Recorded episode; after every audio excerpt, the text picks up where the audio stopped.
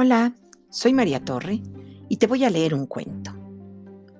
Gumaro, escrito por Emilio Lomé, ilustrado por Cecilia Révora, publicado por Editorial Tres Abejas. Gumaro, un gato goloso, sueña un sueño delicioso.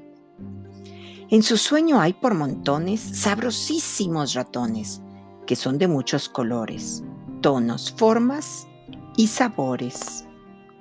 Ratones nadando en leche y en platos con escabeche, salpicándose de miel arriba de un gran pastel. ¡Qué banquete suculento para un estómago hambriento!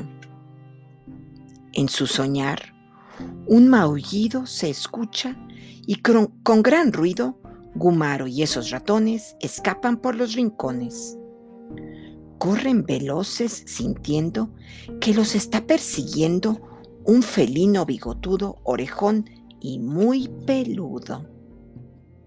Y mientras huye, a Gumaro algo le parece raro. ¿Por qué corre con temor junto a tanto roedor? Se da cuenta de repente de algo extraño y sorprendente. Gumaro, el gato glotón, en su sueño es un ratón. Y colorín colorado, este cuento se ha acabado.